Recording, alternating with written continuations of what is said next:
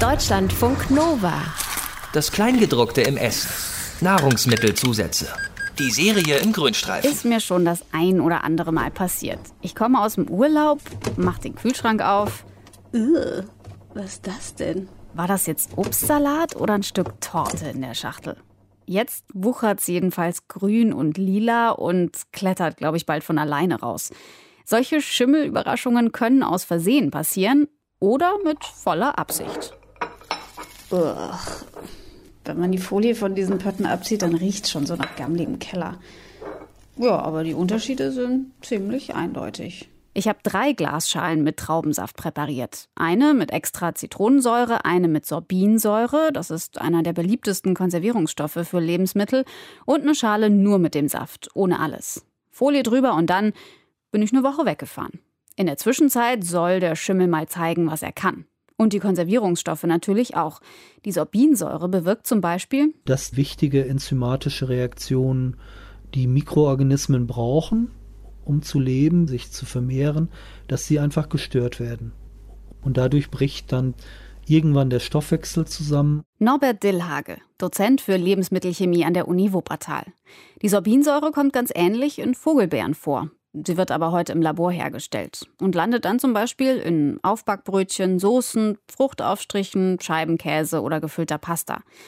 Aber warum brauche ich überhaupt chemische Konservierungsmittel? Meine Oma kommt ja auch ohne aus. In ihrem Keller haben wir mal Apfelkompott aus den 70ern entdeckt. Ziemlich grau, aber ohne Schimmel. Heute finde ich da immerhin noch sowas. Staubig. Ah ja. Essiggurken aus dem Jahr 1992. Okay, ob die noch schmecken, ist jetzt die andere Frage. Interessanterweise bewirken die meisten alten Methoden zum Haltbarmachen das Gleiche, sagt Dozent Dillhage. Pökeln, Räuchern, Salzen, Zuckern. Also das sind klassische Verfahren, die man auch von früher her kennt, wie vielleicht die Großmutter Marmelade hergestellt hat.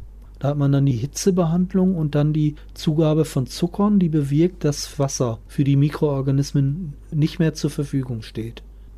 Das gleiche gilt für Salzen dass man Frischfleisch oder Frischfisch durch Hilfe von Salz haltbar macht, dadurch, dass halt das verfügbare Wasser entzogen wird. Und ohne Wasser können Bakterien, Pilze und Hefen nicht wachsen. Zusätzlich kann man ihn auch direkt in Garaus machen. Durch Erhitzen, wie in Marmelade oder mit Stoffen im Räucherrauch und beim Pökeln. Manche Konservierungsstoffe lösen die Zellwände von Bakterien oder Schimmelpilzen auf. Der ein oder andere Stoff wird auch in der Medizin eingesetzt. Natamycin hilft zum Beispiel gegen Pilzinfektionen auf der Haut und auf Käserinde und Wurstpelle. Deswegen immer schön darauf achten, ob Rinde zum Verzehr geeignet draufsteht. So richtig glücklich ist das Bundesinstitut für Risikobewertung über den Einsatz nicht. Aber nochmal, wann brauche ich überhaupt Konservierungsstoffe?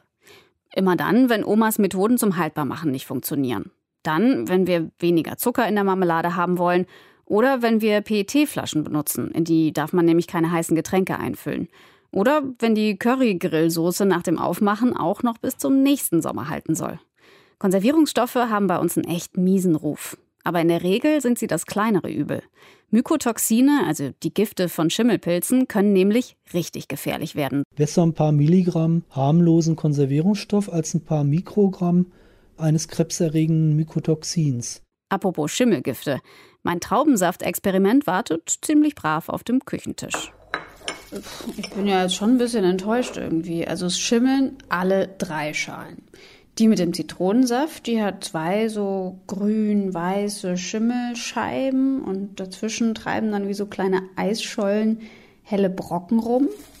Dann die mit der Sorbinsäure, die hat zwar weniger Schimmel, das stimmt, dafür ist der spektakulärer. Da türmt sich nämlich so ein richtiger Schimmelberg auf, so ganz zerfurcht und grün bewachsen. Und die dritte Schale, das war die nur mit Traubensaft, da dachte ich ja zuerst, die ist ganz dunkel geworden. Aber wenn man näher hinschaut, dann sieht man, das ist alles Pelz. Braun, schwarzer, kuscheliger Pelz. Tja, also Wunder vollbringen können die Mittel leider auch nicht. Deutschlandfunk Nova. Das Kleingedruckte im Essen. Nahrungsmittelzusätze. Die Serie im Grünstreifen.